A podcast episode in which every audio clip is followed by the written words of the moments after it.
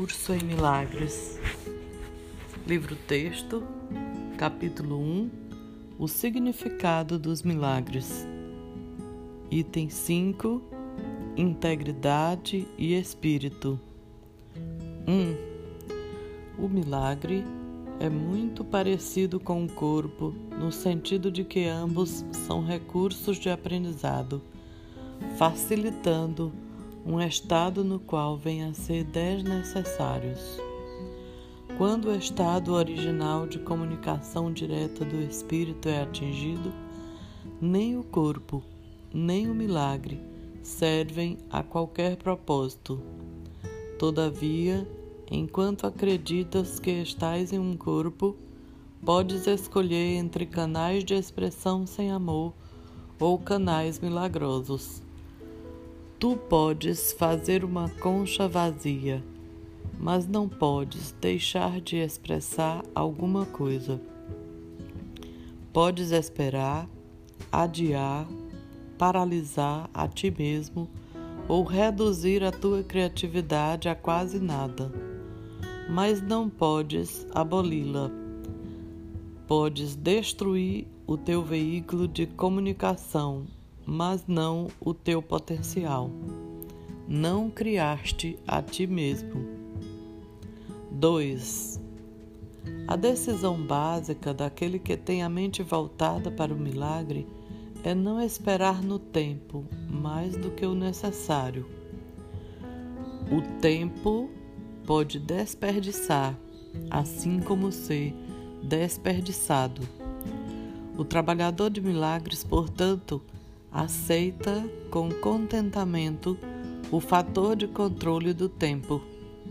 Ele reconhece que cada colapso do tempo traz a todos para mais perto da liberação final do tempo, na qual o Filho e o Pai são um. Igualdade não implica igualdade agora.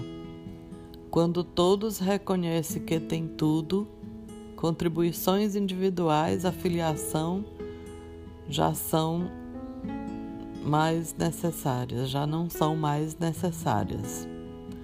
2. Quando a expiação tiver sido completada, todos os talentos serão compartilhados por todos os filhos de Deus. Deus não é parcial. Todas as suas crianças têm seu amor total e todas as suas dádivas são dadas livremente a todas por igual. Se não vos tornardes como as criancinhas, significa que a menos que reconheças plenamente a sua completa dependência de Deus, não podes conhecer o poder real do filho em seu verdadeiro relacionamento com o Pai.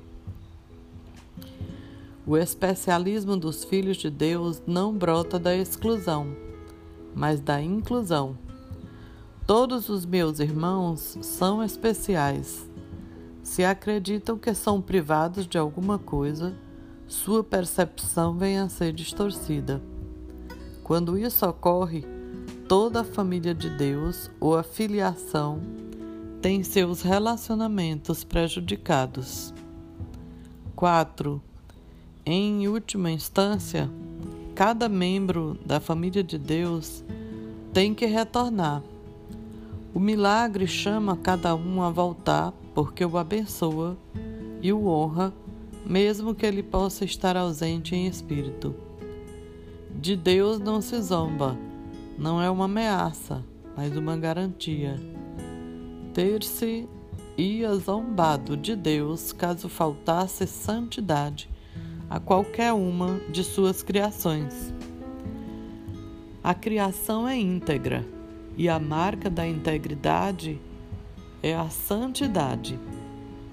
Milagres são afirmações da filiação, que é um estado de completeza e abundância. 5. Qualquer coisa que seja verdadeira é eterna e não pode mudar sem ser mudada. O espírito é, portanto, inalterável, porque já é perfeito, mas a mente pode eleger e quer escolher servir. O único limite imposto à sua escolha é que não pode servir a todos dois senhores. Se escolhe fazer as coisas desse modo, a mente pode vir a ser o veículo pelo qual o espírito cria segundo a linha da sua própria criação. Se não escolhe livremente fazer assim, retém seu potencial criativo, mas coloca-se sobre um controle tirânico em vez do controle da autoridade. Como resultado, ela aprisiona, pois tais são os ditames dos tiranos. Mudar a tua mente significa colocá-la à disposição da verdadeira autoridade. O milagre é um sinal de que a mente escolheu ser guiada por mim, a serviço de Cristo.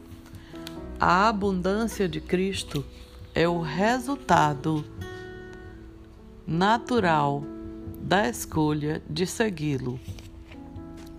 Todas as raízes superficiais têm que ser arrancadas, pois não são suficientemente profundas para sustentar-te.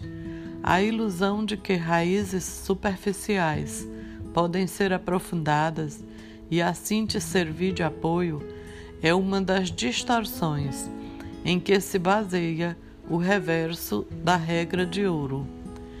À medida que se desiste dessas fundações falsas, o equilíbrio é temporariamente experimentado como instável. Contudo, nada é menos estável do que uma orientação invertida de cabeça para baixo, e nada que a mantenha invertida pode conduzir a uma estabilidade crescente.